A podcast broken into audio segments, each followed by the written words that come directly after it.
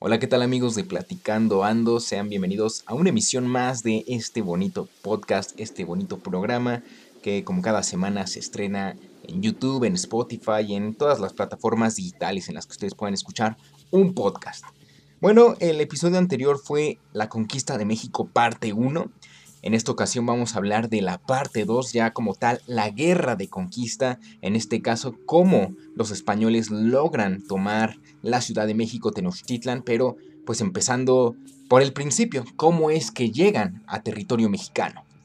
Para recordar o rememorizar lo que vimos en el episodio anterior, pues conocimos un poco sobre el mexica o el azteca, que sale de este mítico Aztlán, pasa por diferentes lugares, hay diferentes conflictos entre su sociedad, al final llega a la tierra prometida que les había prometido, valga la redundancia, su dios Huitzilopochtli, llegan al Valle de México, a unos islotes, fundan la Ciudad de México Tenochtitlan, y después de varias vicisitudes en los que ellos tienen que enfrentar diversos peligros, eh, liberarse del yugo de diferentes señores que los tenían sometidos, logran su autonomía y es cuando ya se funda eh, se queda consolidado el imperio mexica. Y como les dije en el episodio anterior, más de 300 pueblos quedaron sometidos bajo el yugo del poder mexica. Además que vimos que la ciudad se dividió en dos, México Tlatelolco y México Tenochtitlan. Unos eran eh, Tlatelolcos y otros eran Tenochcas. Bueno, ahora pasemos a la segunda parte que es este venir del pueblo castellano Primero vamos a recordar un poco de lo que nos contaban en la primaria sobre este hombre Cristóbal Colón. Pues lo que sabemos es que pues este hombre Cristóbal Colón zarpa el 3 de agosto de 1492 del puerto de Palos en España, al mando de tres barcos, de tres carabelas, la Niña, la Pinta y la Santa María. Todo muy bonito como nos lo dicen en el kinder, en la primaria. Hasta que el 12 de octubre de ese año descubrió América. Pero pues él pensó que había llegado a la India, porque en un principio esa era su meta. Él decía, si yo parto de aquí, de España, y le doy la vuelta al mar, pues voy a llegar a Asia, a la India, a Japón, a China. Pero lo que él no contaba es que había toda una extensión continental de tierra en medio pero pues en su momento Colón pensó que había llegado a las Indias. Entonces es por eso que a toda la población que habitaba ese continente les empezaron a decir indios. Por un error ahí de eh, geográfico, más que nada, ¿no? Entonces ya el 27 de octubre él empieza a bordear estas costas, llega a Cuba y ahí el 6 de diciembre llega a otra isla que es la isla de Santo Domingo. Posterior a eso, Colón realizó otros tres viajes, y él murió el 20 de mayo de 1506 sin saber que había descubierto un nuevo continente, y peor aún, sin disfrutar de las regalías, de las ganancias que este nuevo continente le había dejado no solo a los que lo acompañaron, sino a todo el imperio español.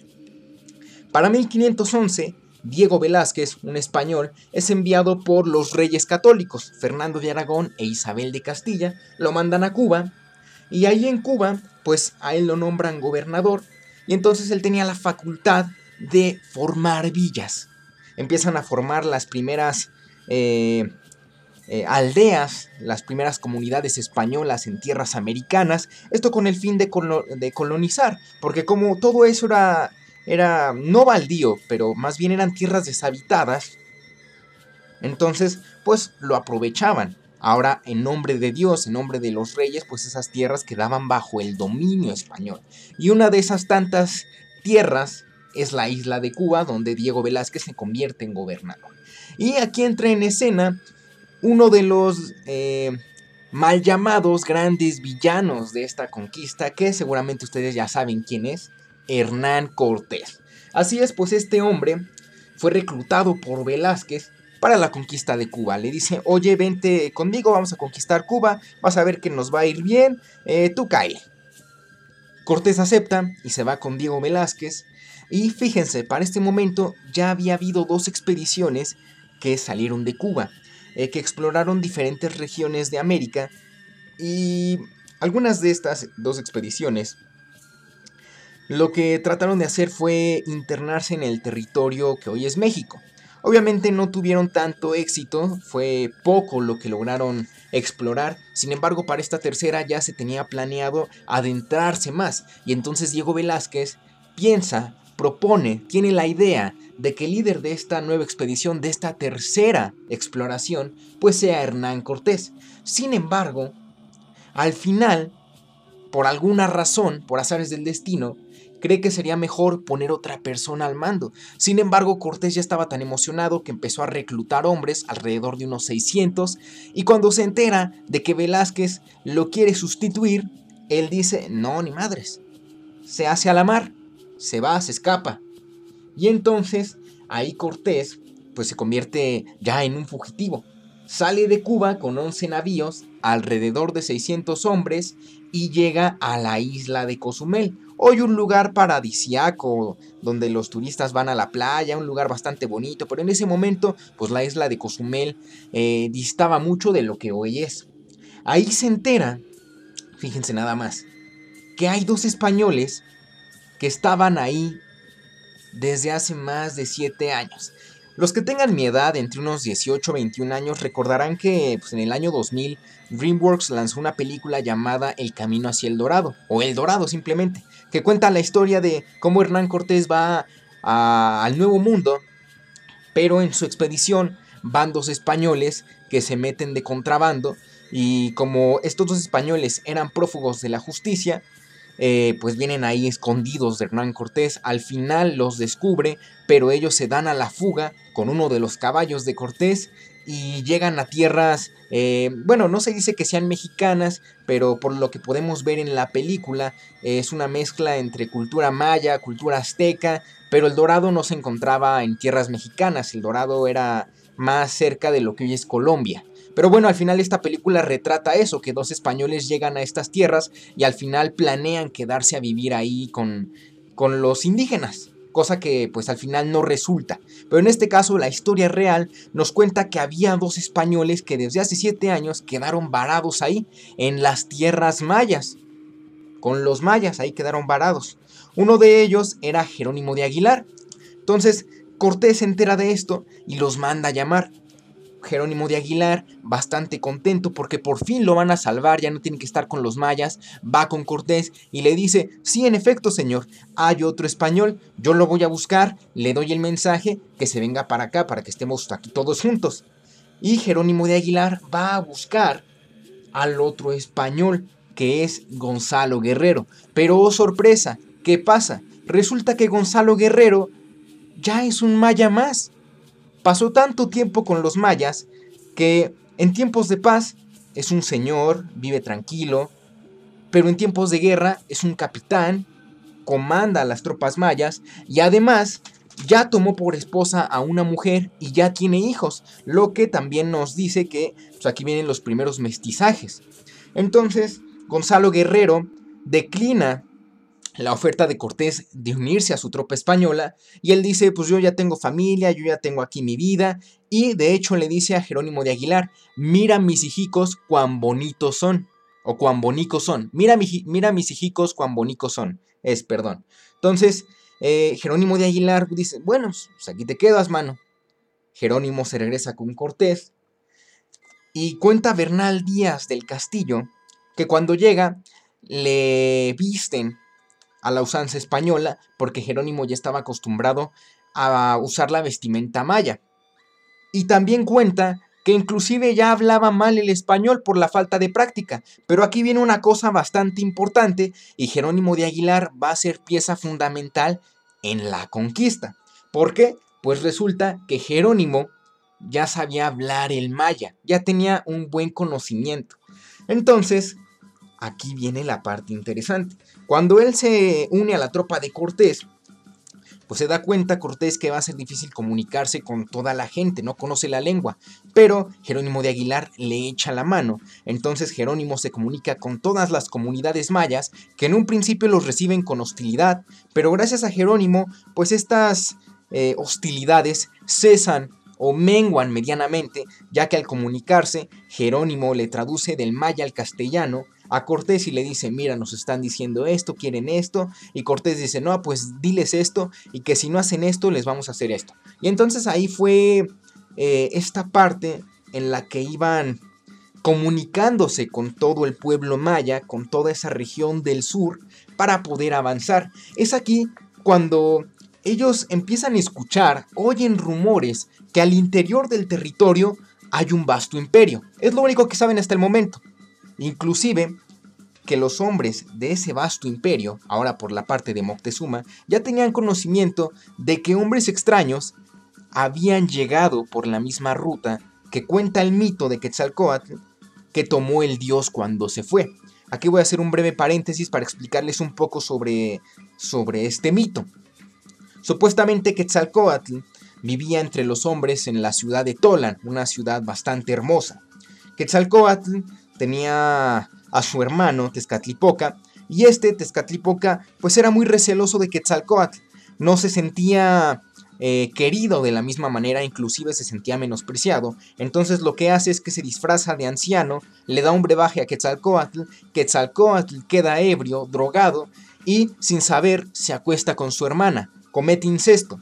Cuando Quetzalcoatl recobra el conocimiento, se da cuenta de lo que acaba de hacer, se da cuenta de que acaba de cometer un acto deshonroso, decide irse de la ciudad de Tolan, abandonar a su pueblo y cuenta el relato que él toma la misma ruta o la misma trayectoria que siguió Cortés al llegar a lo que hoy es México. Entonces por eso muchos de los pueblos que vieron a los españoles los tomaron como la representación de Quetzalcoatl, que había regresado. Obviamente se dieron cuenta de que pues, estaban equivocados, que estos no eran dioses, simplemente eran hombres bastante distintos a ellos, pero esa idea de que, ah, sí, son los dioses, bendícelos, eh, hay que darles todo tipo de, de regalos para tenerlos contentos, no sabemos qué es lo que nos va a pasar. No, en su momento se dieron cuenta de que no, no eran dioses. Pero pues curiosa esa parte porque en la primaria yo recuerdo que todo el tiempo manejaba, manejaban al español como que tenía cierta ingenuidad sobre los mexicas porque el mexica pensaba todo el tiempo que eran dioses, pero no en realidad, eh, según las fuentes históricas y según lo que relata Eduardo Matos Moctezuma o Miguel León Portilla en la visión de los vencidos, los mexicas y otros pueblos nahuas, así como los mayas, se dieron cuenta de que pues el español simplemente era un hombre más Sí, se pudieron haber confundido con que eran dioses al principio, pero pues eso después que quedó de lado. Bueno, pues lo que sigue es que Cortés sigue avanzando por el sur, por las tierras mayas, y entonces siguen encontrando hostilidades. Los indígenas no los quieren. Y empiezan las primeras eh, batallas, las primeras pesquisas, y una de ellas es la batalla de Centla, en lo que hoy es Tabasco. De hecho, fíjense, en esta batalla de Centla es la primera batalla en la que los caballos entran en acción en territorio americano. Porque pues los españoles traían caballos. Poquitos, alrededor de unos 32, pero pues los... Eh, las, las poblaciones, las personas, como dicen, las gentes que habitaban todo este continente antes de la llegada de los europeos, pues no conocían a los caballos, eran animales, eran bestias nuevas para ellos. Entonces, pues en esta batalla de Centla, el cacique de los chontales en Potonchan, que era, eh, era este hombre Tapskov, según se dice que de ahí viene el nombre de este estado de la República, Tabasco, Tapskov, pues se enfrenta contra Cortés. Él no se deja. Entonces empieza a enfrentarse contra Cortés Cortés manda llamar a los caballos, como les digo, no eran muchos, 32, pero sirvieron de algo. Viene la infantería, viene la carga, toda esta batalla. Al final los castellanos vencen a los mayas.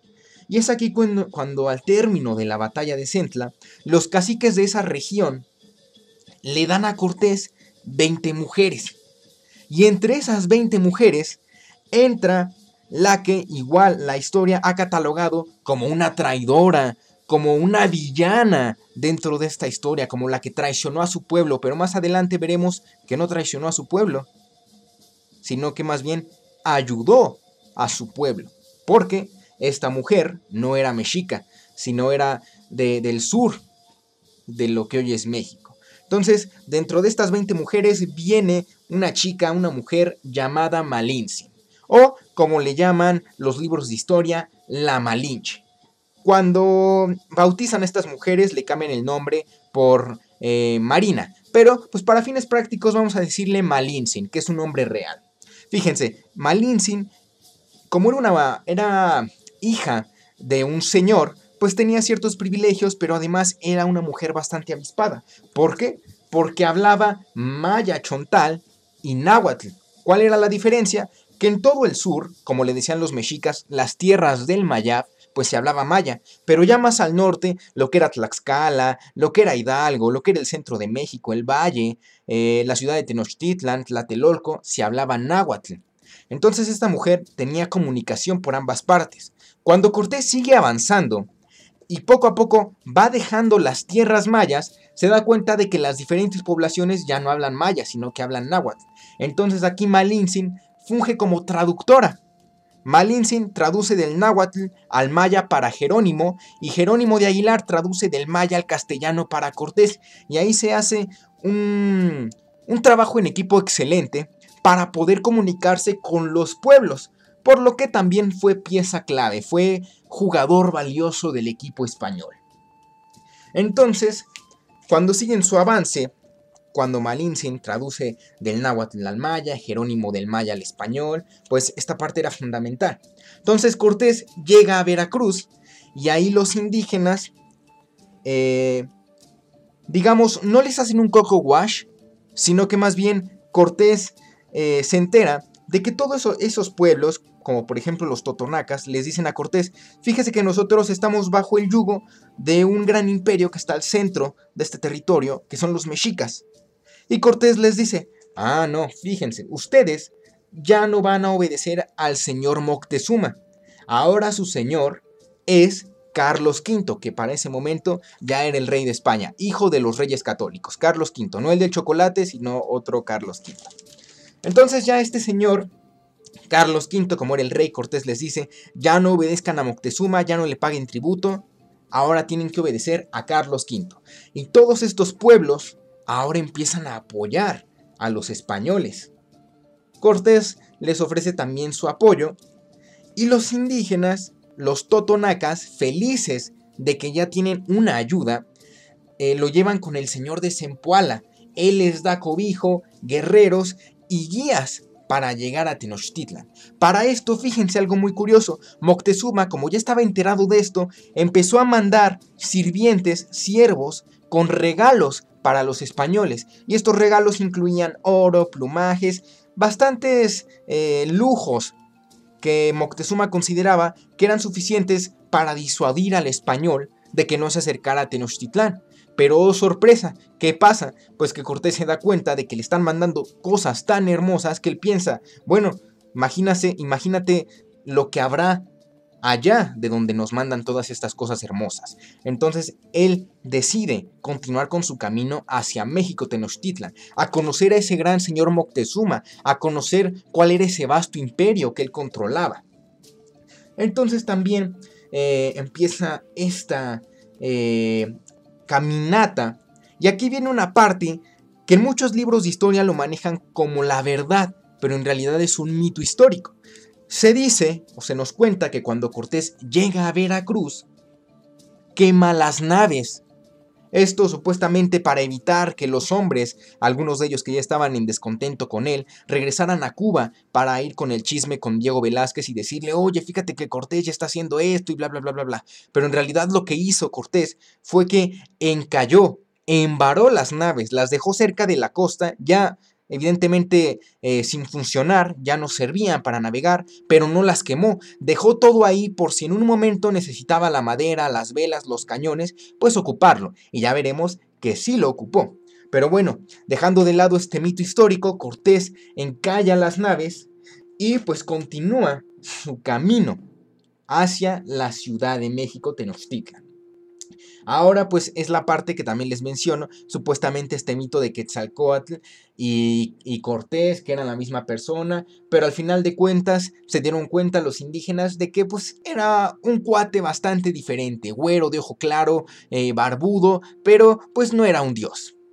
Ahora aquí, Cortés cuando empieza su recorrido, llega a otro territorio, Tlaxcala.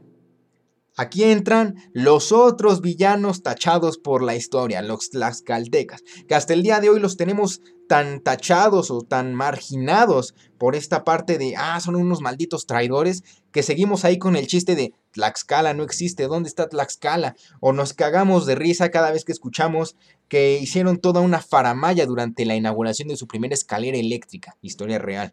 Eh, pero bueno, pues cuando Cortés llega a Tlaxcala, Igual los tlaxcaltecas, guerreros férreos, le plantan cara y empiezan de nuevo las hostilidades.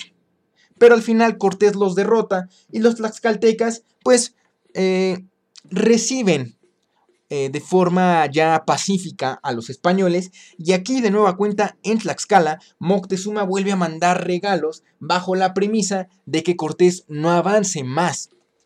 Pero como ya les dije Cortés mientras más regalos les mandaba pues más emocionaba, más crecía su ambición de conocer de dónde venía ese oro y además de conocer al señor que lo mandaba. Cuando está en Tlaxcala, a Cortés le dan información sobre cómo era la ciudad de Tenochtitlan. Entonces él ahí iba preparando sus fuerzas que ya estaban compuestas por españoles, tlaxcaltecas, zempoaltecas, totonacas y otros grupos que estaban en contra de los mexicas. Ya pronto su ejército iba creciendo un poquito más. De Tlaxcala llega a Cholula, en lo que hoy es Puebla. Y Cholula, pues era una ciudad, eh, digamos, una provincia mexica. Ahí ocurre eh, la primera, digamos, el primer acto deshonroso que comete Cortés, la primera gran masacre, que es la matanza de Cholula. Pues resulta que Bernal Díaz del Castillo cuenta que una anciana le dice a Malintzin que va a haber un levantamiento en contra de los españoles y que mejor se vaya a su casa. La Malinche, eh, ya teniendo su lealtad en alto con los españoles, va con Cortés y le da aviso. Entonces Hernán Cortés se adelanta a esto y comienza una masacre con los cholultecas. Moctezuma evidentemente se entera de esto y sabe que ya detener a los mexicas, digo a los españoles, ya va a ser imposible. Manda algunos contingentes a tratar de enfrentar a los españoles, a tratar de disuadirlos, a desviarlos, pero ya es imposible. Cortés continúa avanzando y entonces es avisado de que vienen estos contingentes, estos escuadrones mexicas que lo están esperando para atacarlo. Por lo que empieza a tomar otras rutas y una de ellas es el paso entre los volcanes Popocatépetl e Iztaccíhuatl, que hoy es conocido precisamente como el Paso de Cortés.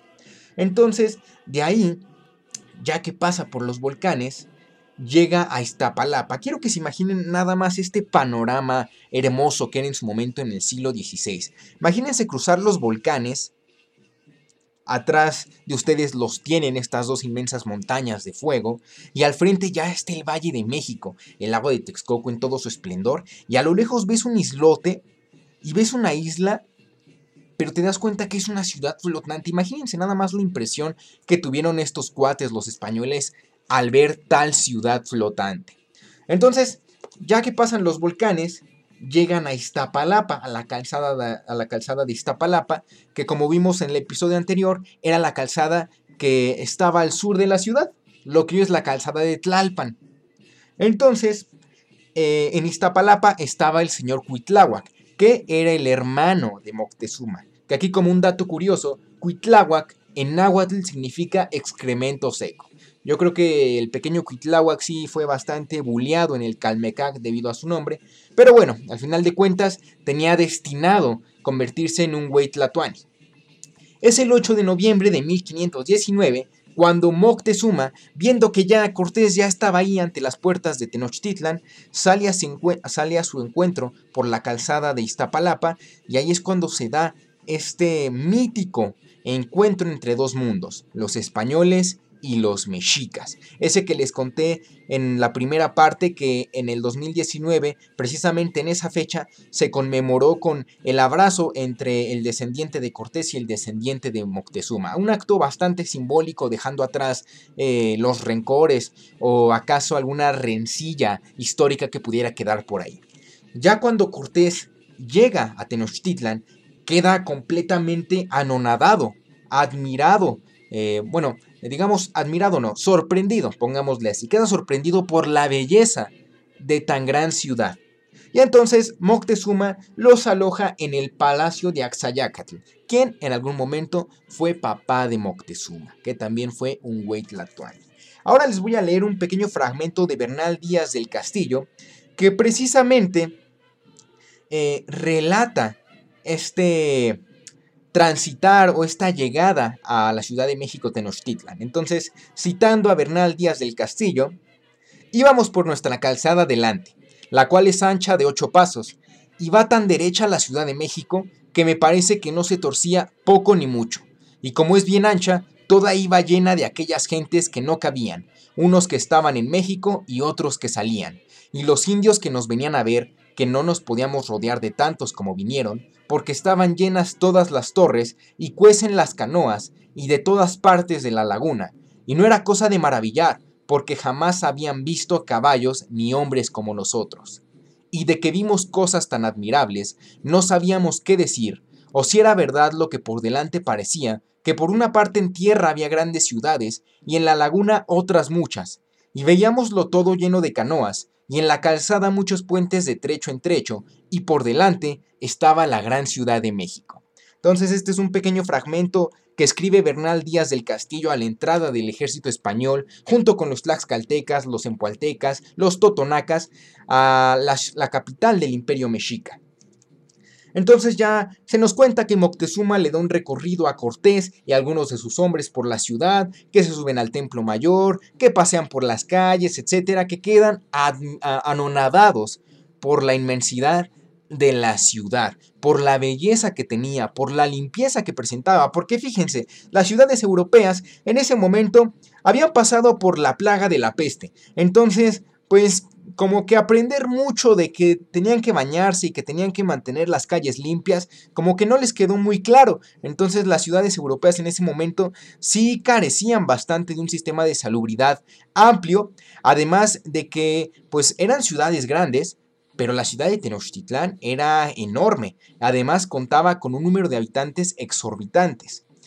Creo que la ciudad de Londres, en aquel lejano siglo XVI, contaba con apenas 60.000 habitantes, y la Ciudad de México en aquel siglo, eh, para 1500, que es cuando llegan los españoles, ya contaba con 200.000 habitantes. Entonces, una cosa impresionante. Hoy por hoy, pues, evidentemente es el doble de los que habitan la Ciudad de México, pero en aquel momento ya era un número bastante grande. Y entonces, ya que empieza aquí este maravillar, este transitar de Cortés por la ciudad, él aplica aquí la clásica, o como dice esa famosa frase, la maravillosa jugada. ¿Por qué? Porque Cortés, en una de las tantas visitas de Moctezuma al palacio de Axayacatl para ver cómo estaban sus invitados, a ver qué les falta, qué necesitan, unos refresquitos, unas papitas, Cortés lo toma como prisionero, lo encierra. Y entonces el pueblo mexica se enfurece por esto. Para este momento las cosas para Cortés, para Cortés se ponen en riesgo porque podía suceder que el imperio mexica el pueblo mexica más bien, se levantara en armas. Y las cosas se iban a poner todavía más recias para el conquistador. ¿Por qué? Porque Cortés se entera de que en la costa está Pánfilo de Narváez. ¿Y quién es este señor? Bueno, pues este señor Pánfilo de Narváez era enviado por Diego Velázquez para arrestar a Cortés. Entonces Cortés cuando se entera de esto, pues sabe que si lo arrestan, pone en riesgo toda esta misión de conquista y se va a quedar arruinado, totalmente en quiebra. Entonces lo que hace es que Cortés se va de Tenochtitlan, evidentemente deja tropas españolas en la ciudad a cargo de Pedro de Alvarado, mientras él se va a enfrentar a Pánfilo, cosa que hace y al final lo derrota. Pánfilo es derrotado, parte de la tropa que él traía se une a Cortés y pues eh, va en camino a regreso, va en camino a la ciudad, de regreso a la Ciudad de México. Para este punto, Mientras tanto, en Tenochtitlan se celebra la fiesta del Toxcatl, una celebración dedicada a Tezcatlipoca y a Huitzilopochtli, que como también vimos en la parte anterior, la parte 1, pues Huitzilopochtli era el dios tutelar, era el dios más importante que tenían los mexicas, entonces esta fiesta era importante. Aquí voy a hacer un breve paréntesis, y es que dentro de la cosmovisión mexica había cuatro Tezcatlipocas y cada uno representaba un color. Estaba Xipetotec, que era el dios de la renovación, y estaba representado por Tezcatlipoca rojo, Tezcatlipoca, que era Tezcatlipoca negro, Quetzalcoatl, Tezcatlipoca blanco, y Huitzilopochtli, Tezcatlipoca azul. Entonces esta fiesta del, del era para el Tezcatlipoca negro y el Tezcatlipoca azul, Tezcatlipoca y Huitzilopochtli. Entonces, pues los mexicas dentro de esta celebración bastante importante se empiezan a ataviar, empiezan a sonar los tambores, los mexicas empiezan a cantar, a danzar, y Pedro de Alvarado piensa que se están revelando, que se quieren revelar, pero se da cuenta de que en realidad es una celebración religiosa, pero también se da cuenta de que toda esa gente que estaba en el centro ceremonial, donde estaba el templo mayor, el y los diferentes templos a los dioses, pues toda esta gente venía ataviada con arreglos muy bonitos, con plumajes hermosos, con oro, y entonces Pedro de Alvarado, por sus castellanos tanates, decide atacar a toda esa gente que además no estaba armada. Y es cuando aquí se produce la matanza del Toshkatl o la matanza del Templo Mayor. Y entonces empieza este ataque, esta masacre en la que Pedro de Alvarado, eh, pues digamos, Ah, como era el, segundo al mando de Cortés, como Cortés no estaba, pues convence a los españoles de cometer este, este acto. Al final matan a, la gran mayoría de los mexicas que estaban ahí, se quedan con todo el oro y lo empiezan a fundir, porque el objetivo era llevarse todo el oro de la ciudad como les fuera posible. Y pues durante esta fiesta ocurre una matazón impresionante, que es, podríamos decirle, la segunda matazón ocasionada por las fuerzas de Cortés. La primera fue la de Cholula, la segunda la, la del Toshcatl. Y entonces, ahora, Cortés regresa a México Tenochtitlan y se da cuenta de que el ambiente está recio y bastante lúgubre, porque además se da cuenta de que los españoles están asediados en el palacio de Axayacatl por los mexicas que ya están hasta la coronilla de los españoles. Entonces Cortés entra como puede al palacio de Axayacatl y entonces ahí le dice a, a, Moctezuma, oye, pues sal a calmar a tu pueblo, diles que le bajen dos rayitas. Y Moctezuma aquí le dice a Cortés que no servirá de nada, pues ya ha nombrado un nuevo Tlatoani. Y en efecto, ya para este momento, pues el pueblo ya consideraba a Moctezuma como un cobarde, un remiso, y entonces lo que hacen es que eligen a un nuevo Huitlatoani, ¿a quién? A su hermano Cuitláhuac. Entonces, lo que les dijera Moctezuma ya no iba a servir de nada, ya para ese momento el que tenía todo el poder era Cuitláhuac. Es como en aquel eh, primero de julio de 2018 en la noche cuando, cuando nos enteramos que AMLO gana en ese momento, Peña desaparece. Peña Nieto prácticamente deja de ser el presidente para dejarle rienda suelta a este güey. Hagan de cuenta, en ese momento, Moctezuma ya perdió todo el poder de ser el güey Tlatuani y ahora todo recae en su carnal. Entonces, aquí vienen dos versiones de la historia. ¿Qué pasa con Moctezuma? Bueno, pues la primera versión, que es la versión española, nos cuenta que Moctezuma sale al balcón a calmar al pueblo y los mexicas le empiezan a lanzar gritos, palos, piedras y una de estas piedras hiere a Moctezuma y al poco tiempo muere. Esa es la versión española. Pero hay una versión indígena que cuenta que no, que en realidad los españoles mataron a Moctezuma porque ya no les era de utilidad. Él ya no era Tlatoani y pues ahora, pues este cargo como lo llevaba Cuitláhuac, pues ya de nada servía tener a Moctezuma cautivo, ya era una carga. Y de hecho, eh, bueno, eh, Eduardo Matos Moctezuma avala estas dos versiones y de hecho en la visión de los vencidos, Miguel León Portilla también maneja estas dos versiones, que de hecho ahorita les voy a leer este pequeño fragmento que cuenta eso. Entonces, citando a Miguel León Portilla en la visión de los vencidos, habiendo vencido Cortés a Pánfilo de Narváez, regresó con mayor número de soldados a México Tenochtitlan. Los informantes de Sagún relatan el modo como fue recibido. Los mexicas se pusieron de acuerdo en no dejarse ver. Estaban en acecho para dar principio a la batalla. Según los mencionados informantes, Cortés hizo disparar los cañones al entrar en las casas reales de Motecuzoma. Esta fue la señal que dio principio a la guerra. Durante cuatro días se luchó con denuedo. Fue por entonces cuando los españoles arrojaron a la orilla del agua los cadáveres de Motecuzoma y Itzcahuatzin. Como escribe don Fernando de Alba Ixtlizóchitl, a punto fijo no se supo cómo murió Motecuzoma. Dicen que uno de los indios le tiró una pedrada de lo cual murió, aunque dicen los vasallos que los mismos españoles lo mataron y por las partes bajas le metieron la espada.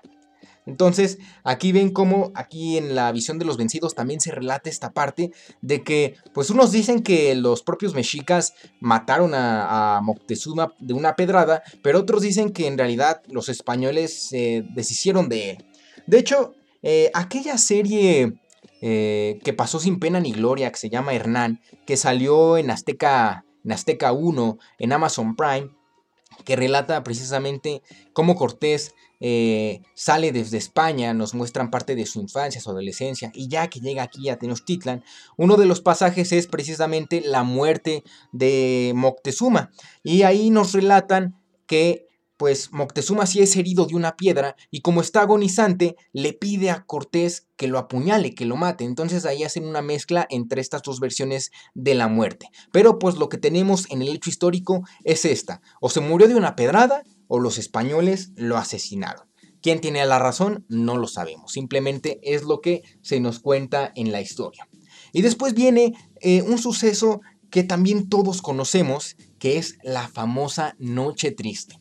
Pues en julio de 1519, por la madrugada, los españoles planean la huida de México-Tenochtitlan por la calzada de Tacuba.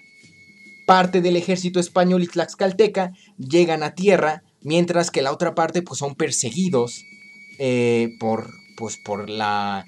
Eh, pues digamos, este séquito español, este, digo, este ejército mexica que está encabritado porque pues ya están hartos de todo lo que están haciendo ellos, están robando su oro, están matando a su gente, entonces los mexicas planean acabar con ellos. Entonces, parte del ejército español, Tlaxcalteca, alcanza a llegar a la tierra, pero otra parte del ejército, que era la retaguardia, que estaba al mando de Juan de Velázquez, eh, Juan de Velázquez de León, que era un joven capitán que se encargaba de la retaguardia, muere, al igual que muchos españoles, muchos caballos, muchos tlaxcaltecas, se pierden muchas armas y mucho oro. Entonces se nos cuenta que, pues cuando Cortés llega a tierra, y se le informa sobre las pérdidas de sus hombres, del oro, de los caballos, pues las crónicas cuentan que Cortés dejó caer algunas lagrimitas. Ahí una lágrima de Remy triste por haber perdido aquel valioso baluarte en México Tenochtitlan. Aquí lo que nunca se nos dice, y es otro mito histórico, es que Cortés haya llorado en el famoso ahuehuete conocido como el árbol de la noche triste. Eso nunca se nos, se nos menciona, pero desde la primaria se nos cuenta de que cuando Cortés por fin llega a tierra, descansa, le dan la noticia de que pues ya muchos de sus hombres, parte del oro, los caballos se han perdido en las aguas del lago de Texcoco, han quedado sobre la calzada, pues Cortés se sienta devastado a llorar sobre aquel árbol de la noche triste.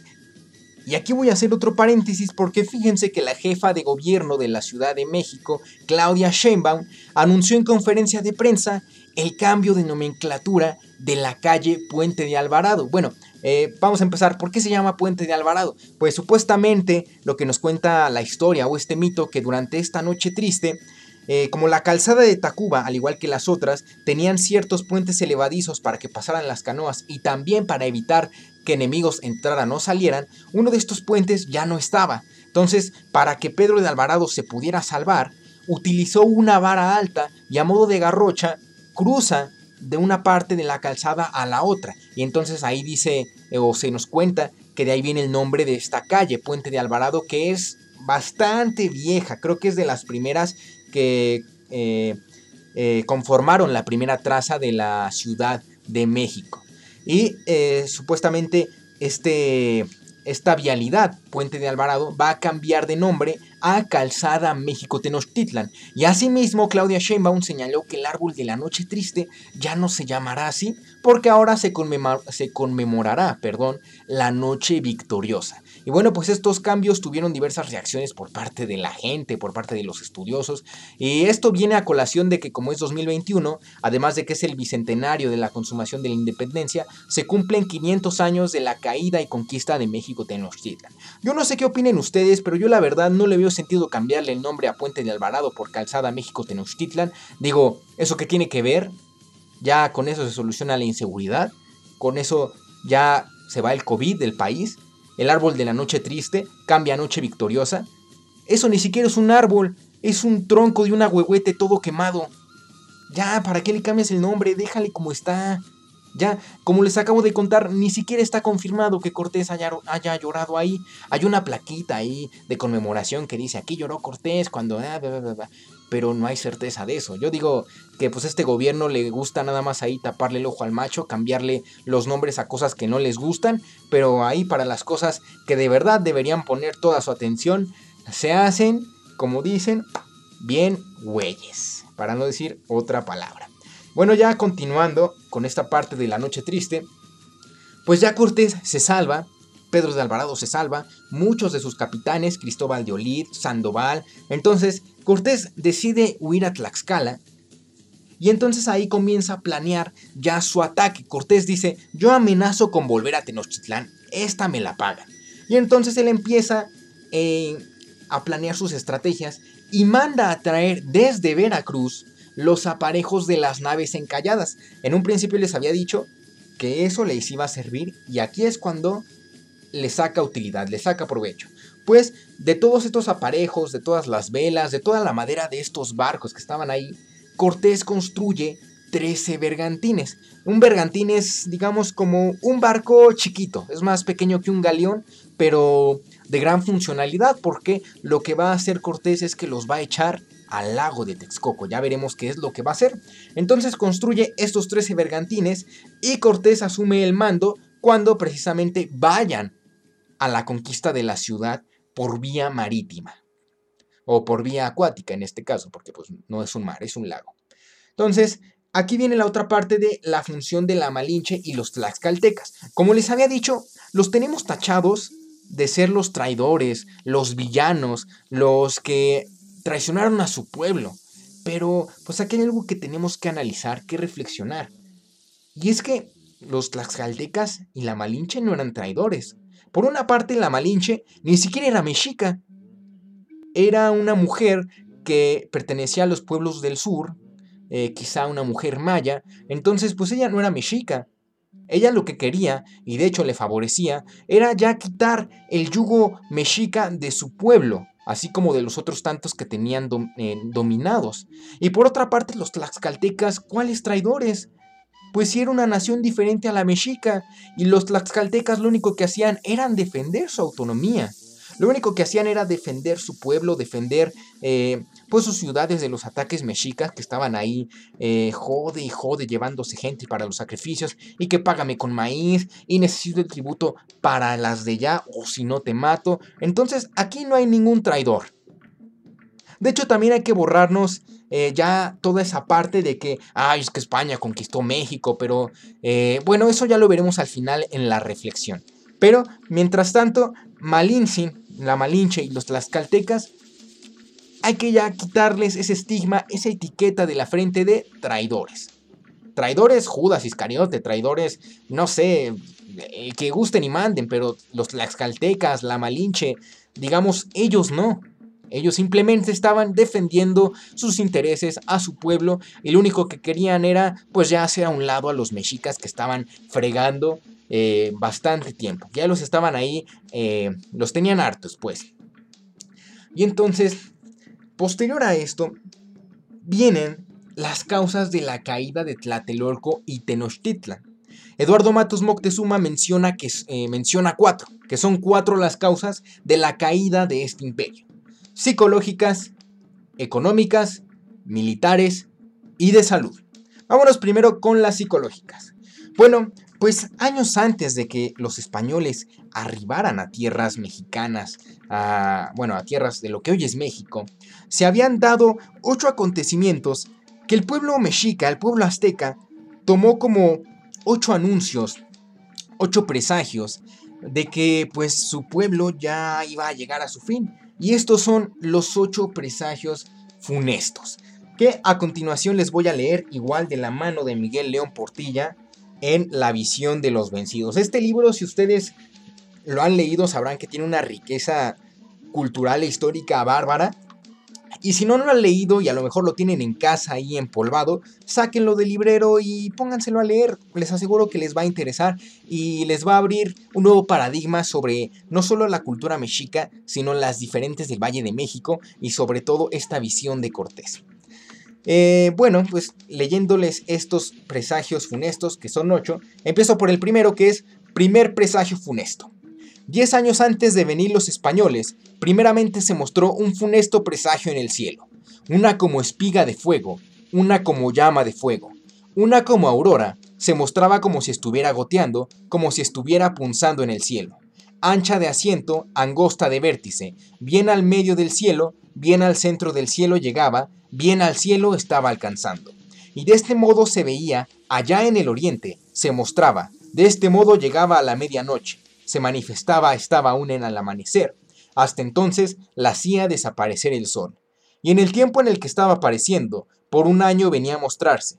Comenzó en el año 12 casa, pues cuando se mostraba había alboroto general, se daban palmadas en los labios las gentes, había un gran azoro, hacían interminables comentarios.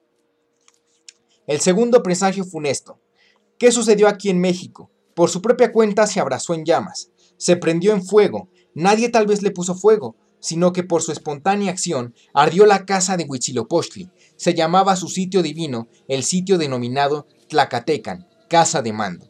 Se mostró, ya arden las columnas, de adentro salen acá las llamas de fuego, las lenguas de fuego, las llamaradas de fuego. Rápidamente en extremo acabó el fuego todo el maderamen de la casa. Al momento hubo vocerío estruendoso. Dicen, mexicanos, venid deprisa, se apagará, traed vuestros cántaros. Pero cuando le echaban agua, cuando intentaban apagarla, solo se enardecía flameando más. No pudo apagarse, del todo ardió. Tercer presagio funesto. Fue herido por un rayo un templo, solo de paja era, en donde se halla Tzumulco, el templo de Xuticutli. No llovía recio, solo lloviznaba levemente. Así se tuvo por presagio, decían de este modo, no más fue el golpe de sol, tampoco se oyó el trueno. Cuarto presagio funesto, cuando había un sol, cayó un fuego, en tres partes dividido, salió de donde el sol se mete, iba derecho viendo a donde sale el sol, como si fuera brasa, iba cayendo en lluvia de chispas, larga se tendió su cauda, lejos llegó su cola, y cuando visto fue, hubo gran alboroto, como si estuvieran tocando cascabeles. Quinto presagio funesto. Hirvió el agua, el viento la hizo alborotar sirviendo, como si hirviera en furia, como si en pedazos se rompiera al revolverse. Fue su impulso muy lejos, se levantó muy alto, llegó a los fundamentos de las casas, y derruidas las casas, se anegaron en agua. Eso fue en la laguna que está junto a nosotros. Sexto presagio funesto. Muchas veces se oía una mujer, lloraba, iba gritando por la noche, andaba dando grandes gritos. Hijitos míos, pues ya tenemos que irnos lejos. Y a veces decía, hijitos míos, ¿a dónde os llevaré? Séptimo presagio funesto. Muchas veces se atrapaba, se cogía algo en redes. Los que trabajaban en el agua cogieron cierto pájaro ceniciento como si fuera grulla. Luego lo llevaron a mostrar a Motecuzoma en la casa de lo negro, casa de estudio mágico.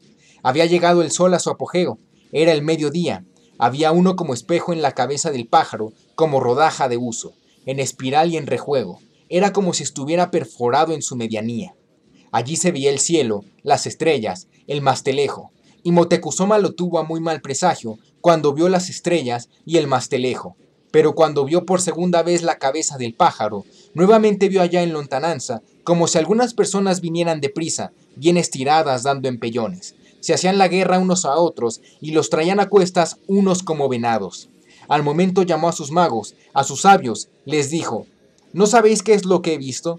Unas como personas que están en pie y agitándose, pero ellos queriendo dar la respuesta, se pusieron a ver, desapareció, todo, nada vieron.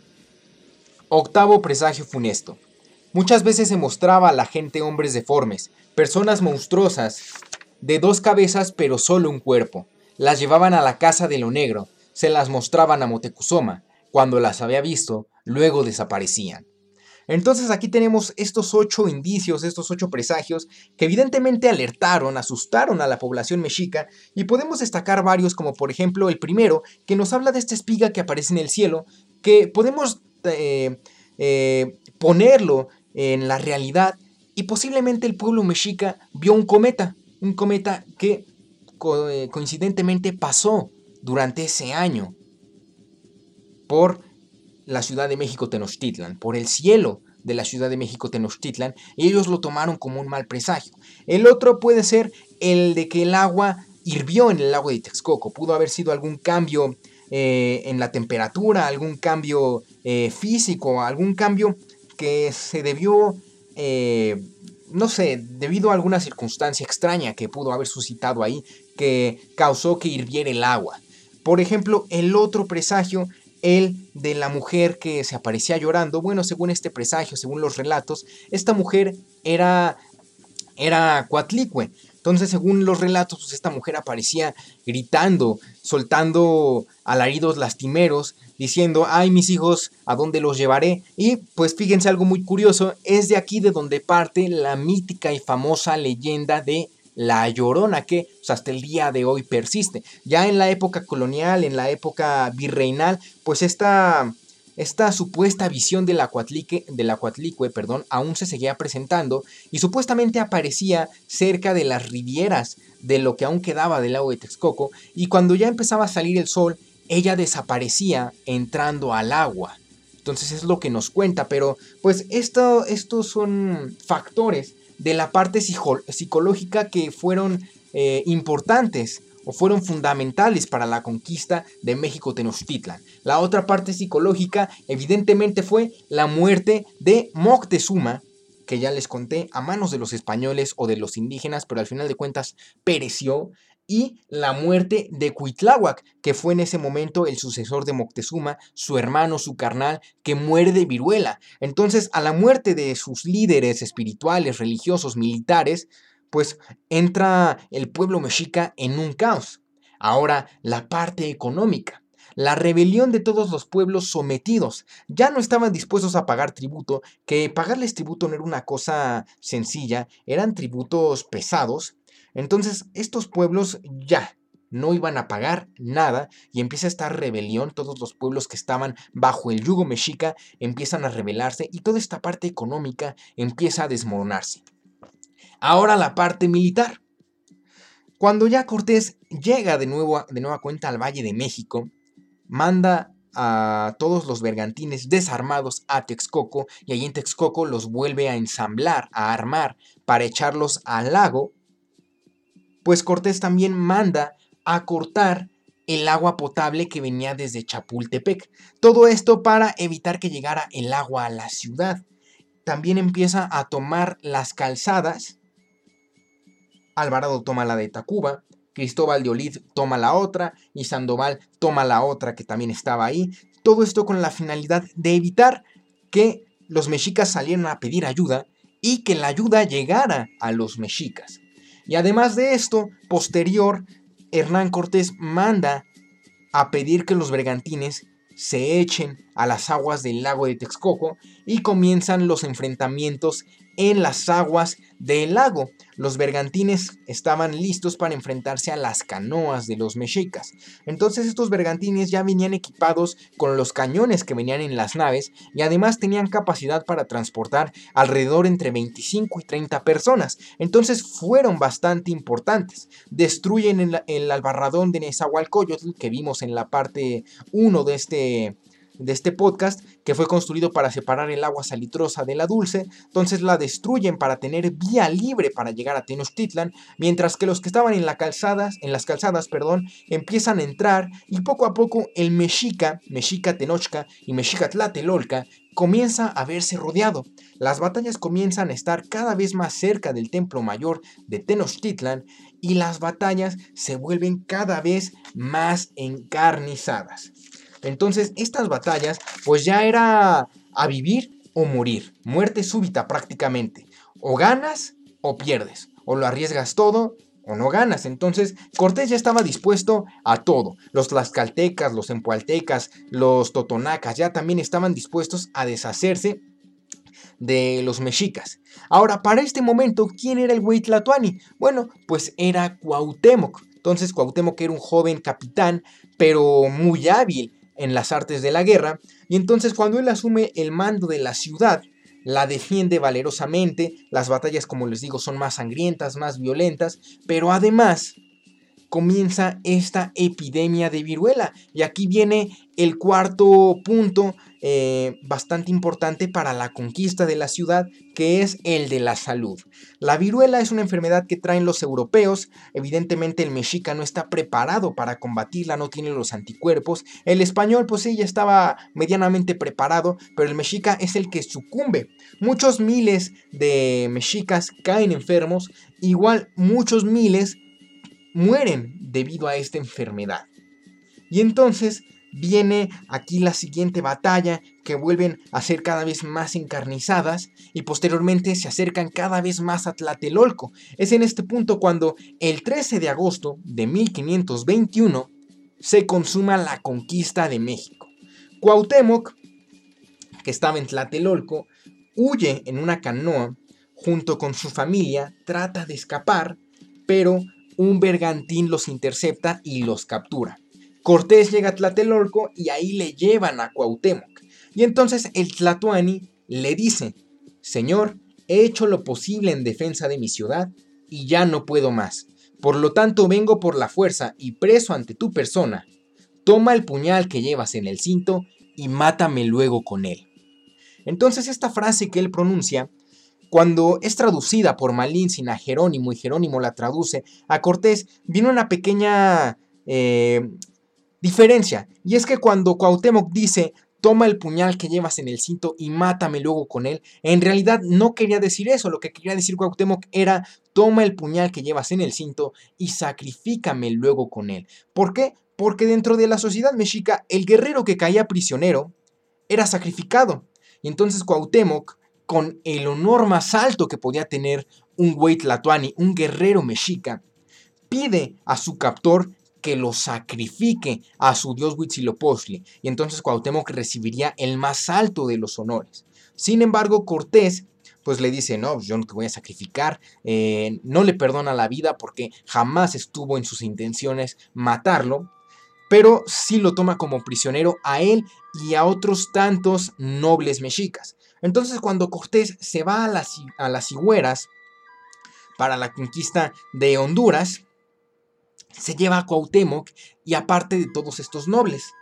Y posterior a eso, se nos cuenta que Cortés injustamente le hace un juicio sumario y después lo ahorca. Bernal Díaz del Castillo comenta que esto sí fue una injusticia, que muchos de sus hombres se vieron en desacuerdo, pero aquí entra la parte de que Cortés decide llevarse primeramente a Cuauhtémoc a las Higueras para no dejarlo en Tenochtitlan, ya evidentemente la ciudad había caído, pero para evitar que en algún momento el Huitlatoani tuviera una idea o una sed libertaria de recuperar la ciudad.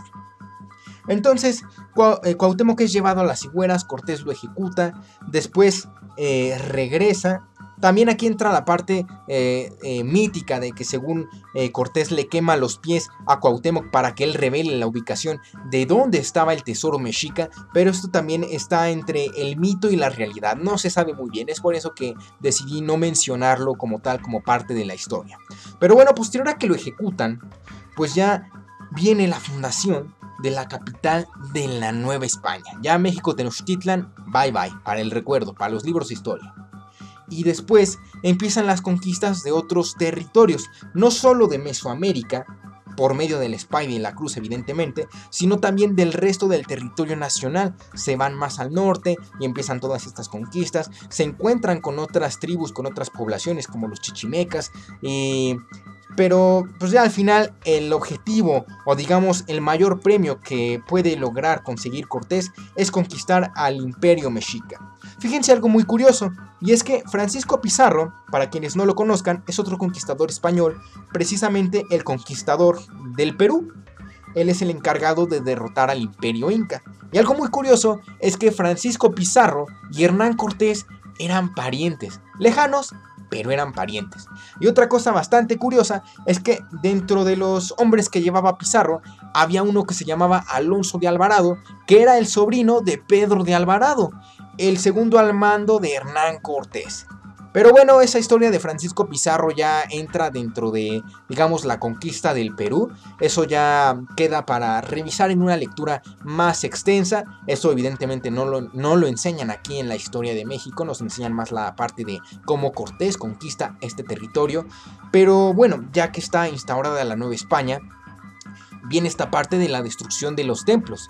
Cortés ordena a los indígenas además de los españoles, que destruyan los templos, por medio de los cañones, por medio de la destrucción de las estatuas, de los monumentos, de todo lo que tenían ahí los mexicas, y entonces el español pues tiene que quitarlo, no puede dejarlo ahí porque es símbolo de lo que representaba antiguamente la divinidad mexica o la simbología mexica. Entonces, durante un tiempo la ciudad de Tenochtitlan quedó deshabitada, completamente devastada, y Cortés se instaura en lo que es Coyoacán, que para esos tiempos Coyoacán estaba a las afueras del lago de Texcoco, ya en las rivieras del lago de Texcoco, bastante alejada de Tenochtitlan. Hoy en día, eh, como vimos, parte de Tlatelolco, Coyoacán, Miscoac, Iztapalapa, pues ya forman parte de la misma urbe, ya se ha eh, hecho inmensa esta mancha urbana. Pero bueno, conquista Hernán Cortés esto, y fíjense otra cosa bastante curiosa o lamentable, al principio del podcast les mencionaba cómo Cristóbal Colón muere sin probar las riquezas de lo que el nuevo mundo le había dejado. Y fíjense, para Cortés le pasó lo mismo. Cuando Cortés ya conquista todo, en nombre de Carlos V, no dice lo conquisto por mis pontificios tanates, no, él dice conquisto estas tierras en nombre del señor Carlos V, que en ese momento era el rey de España. Pero fíjense algo muy curioso, como Cortés se había escapado bajo el mandato de Diego Velázquez, pues seguía siendo prófugo. Habrá derrotado todo un imperio, pero eras prófugo, carnal. Entonces, cuando ya él regresa a España con todo lo que había llevado, con todas las buenas nuevas que había recolectado, y fíjense que había una ciudad flotante, conquistamos todo un imperio, hubo una inmensa batalla, pero al final, pues esto, eh, este hombre pasó sin pena ni gloria en España evidentemente quedó enamorado de México Tenochtitlan.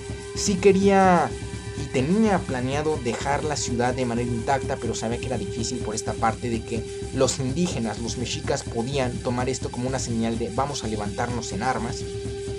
Entonces tiene que destruirla, no queda de otra, pero la riqueza es inmensa. Entonces él empieza a viajar a España, a diferentes eh, viajes para visitar al rey, a diferentes audiencias, que al final no consiguió ninguna con el rey, pero trató para hablar y decirle, fíjese que me están acusando, quiero que me absuelva de todos estos cargos, fíjese todas las tierras que le acabo de conquistar, por favor ayúdeme. El rey jamás le correspondió. Y entonces Hernán Cortés pues vivió eh, pues ya mal sus últimos años. Se casa con, con Malinche, con la Malinche, con Marina, tiene sus hijos, que ahí viene también esta parte del mestizaje. Y pues muere, muere en el año de 1547, varios, varios años después de la conquista de México Tenochtitlan, pero muere sin siquiera haber tenido la oportunidad de, celebrar esa victoria. Al final no consiguió ninguna audiencia con el rey de España, quedó tachado como un prófugo. Algunos de sus hombres, como Pedro de Alvarado, lo tenían en alta estima por todo lo que había logrado, pero a ojos del resto del imperio español quedó como, pues, un relegado más. Inclusive Francisco Pizarro, allá en el Perú, también murió. O sea, muchos de los conquistadores, pese a que tenemos esa idea de que fueron aventureros, tuvieron grandes hazañas, al final de cuentas, ellos no disfrutaron de eso que conquistaron. Los que sí lo disfrutaron fueron los que vinieron después. Y eso lo sabemos porque, pues, México, bueno, en ese momento lo que eran los territorios mexicanos, el virreinato de la Nueva España, estuvo bajo el yugo español durante 300 años, hasta que en 1821 alcanza su independencia. Pero bueno, ya cuando Cortés muere, eh, él, bueno, más bien antes de morir, hace varios viajes de España a la Nueva España porque pues le encantaba, ¿no? Él tuvo varias residencias aquí en la Ciudad de México, va a España para conseguir audiencia con el rey, no la consigue, regresa, vuelve, estaba en, en un ir y venir hasta que ya muere. Y fíjense, los restos de este hombre reposan en el Hospital de Jesús, que se encuentra en el centro histórico de la Ciudad de México, el, Hospital de Jesús fue el primer hospital, el primer convento que funda Hernán Cortés ya cuando se instaura la Nueva España, y ahí reposan sus restos. Y esto mucha gente no lo sabe. Quizás ustedes eh, tenían la idea de que Hernán Cortés, al ser un ilustre español, entre comillas, ilustre, pues sus restos reposaban en España, pero en realidad no. Reposan aquí en México, que pues quizá es donde él hubiera querido. Y ahora ya para finalizar, pasemos a esta parte reflexiva, esta parte de la reflexión. Amigos, yo sé que a lo mejor cuando nos cuentan esta parte de la conquista de México en la primaria, nos entran estos aires de libertadores y decimos, ah, malditos españoles, malditos gachupines, pero si no nos hubieran conquistado, les aseguro que México Tenochtitlan hubiera seguido aquí y hubiera sido un imperio enorme. Y después decimos, y habría estado perrón, pero después no nos ponemos a pensar, bueno, sí, a lo mejor España no nos conquistaba, pero sí otra potencia, Inglaterra, Portugal. Pero bueno, también viene esta parte de malditos españoles y comenzamos con este odio irracional hacia todo lo que provenga de España. Nos hablan de Hernán Cortés y decimos, ah, no, maldito, nos conquistó. Y luego eh, nos hablan de la Malinche, ah, maldita traidora. Y nos hablan de los tlaxcaltecas, ah, malditos traidores tlaxcaltecas, por su culpa conquistaron Tenochtitlan, por su culpa mataron a Cuauhtémoc. Pero, pues espérenme, en ningún momento en el siglo XVI existía un país denominado como España. Y del otro lado del mundo existía un país llamado México. Para el siglo XVI estos dos países no existían. En el siglo XVI España era un conjunto de reinos y estaba el reino de Castilla, que es de donde parte toda esta expedición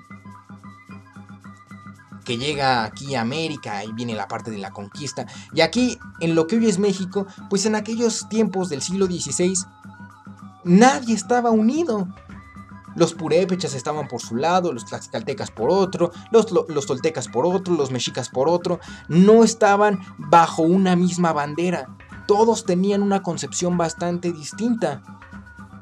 Pero creemos ilusamente que en realidad, como siempre pasa, el mexicano se puso el pie solito, y entre mexicanos se traicionaron, pero no en ese momento no había ese denominado país no existía México. Entonces vayámonos borrando esa idea de que España conquistó eh, a México, de que México quedó bajo el yugo de España. No, no, no. Quítense esa idea. Y también quítense esa idea de que será excelente escribir una carta al rey de España para exigir que se disculpe y pedirle al Papa que también se disculpe por todas las atrocidades cometidas en la conquista. Como para qué vas a pedir disculpas por cosas que pasaron hace 500 años en un país que no era en el que estás viviendo ahora.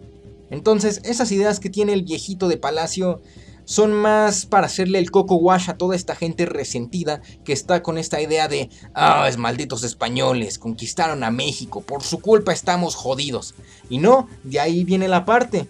Nosotros nos jodemos solitos porque decimos, ah, estamos jodidos por la maldita culpa de los españoles. Ah, estamos jodidos por la maldita culpa de estos gachupines que vinieron a arruinar las cosas. Ay, estamos jodidos y empezamos con todo esto. Ya quitémonos esa idea de que estamos mal por culpa de los españoles. Ya quitémonos esa idea de tiempos modernos de que estamos mal por los conservadores, por los neoliberales. Ya quítense esa idea. Entonces, para terminar, tomemos lo bueno que nos dejaron los mexicas, que era pues una sociedad guerrera, como lo es la sociedad mexicana hoy en día, una sociedad guerrera que se antepone ante todo, ante los políticos corruptos, ante el COVID-19, ante la inseguridad, ante la crisis económica, que salen a trabajar día con día, madres, padres, que son luchones de verdad, eso hay que ponerlo en práctica, no lo dejaron los mexicas, pero también hay que poner en práctica las partes de, pues sí, pues está bien, no nos podemos llevar bien tú y yo, pero pues llevémonos la fiesta en paz, hay que estar tranquilos y también pongamos en práctica las cosas que nos dejaron los mexicas en la parte de la higiene. Como les decía en, el primer episodio, pues los mexicas mantenían su ciudad limpia, bien bonita, bien lustrosa. No solo para los visitantes que vinieron a verla, sino para ellos que vivían en ella. ¿Para qué quieres una ciudad mugrosa? Pues al final tú vives ahí, y si la tienes mugrosa, eso habla pues de tu persona. Entonces, pues hay que mantener limpias las calles, no solo de la Ciudad de, de México, sino de todas las ciudades, de todos los rincones del país, porque pues como les digo, una ciudad mugrosa habla de quien la habita. Y una ciudad limpia también. Entonces, pues apliquen eso. Amigos, espero que les haya gustado estos dos episodios de la conquista de México. Bastante extenso si los recopilamos, se juntan como unas dos horas entre el episodio 1 y el episodio 2, pero espero que les haya gustado. El episodio 1 les está apareciendo aquí en una pequeña tarjetita para los que lo estén viendo en YouTube, para los que estén, lo, estén escuchando en Spotify, pues ahí lo encuentran, vayan a platicando ando, denle seguir y ahí lo pueden escuchar. Para los que lo escuchen en Apple Podcast, también vayan y los que lo estén escuchando en cualquier dispositivo, en cualquier plataforma en el que esté disponible el formato de podcast, también vayan. Eh, vayan a seguirme a mi Instagram, platicando ando, subo contenido variado. Y pues muchas gracias por haberlo escuchado, espero no haberlos aburrido. Recibí varios comentarios positivos que les gustó, que les encantó, que inclusive aprendieron más que en la escuela. Y bueno, pues la intención de esto era simplemente resumir esta parte de la historia eh, de manera distinta a como nos lo cuentan. Antes de terminar, también decirles que yo no soy historiador, su servidor es comunicólogo, o está a punto de serlo, pero pues la historia me encanta, entonces como les digo, si ustedes tienen un conocimiento, si saben algo, compártanlo. El conocimiento debe de compartirse y así es como nos enriquecemos. Ahora, sin más, esto fue Platicando Ando, el episodio 23, La Conquista de México, parte 2. Bye bye, mis amigos. No tengan resentimientos contra España. Olviden eso, saquen el rencor de su corazón.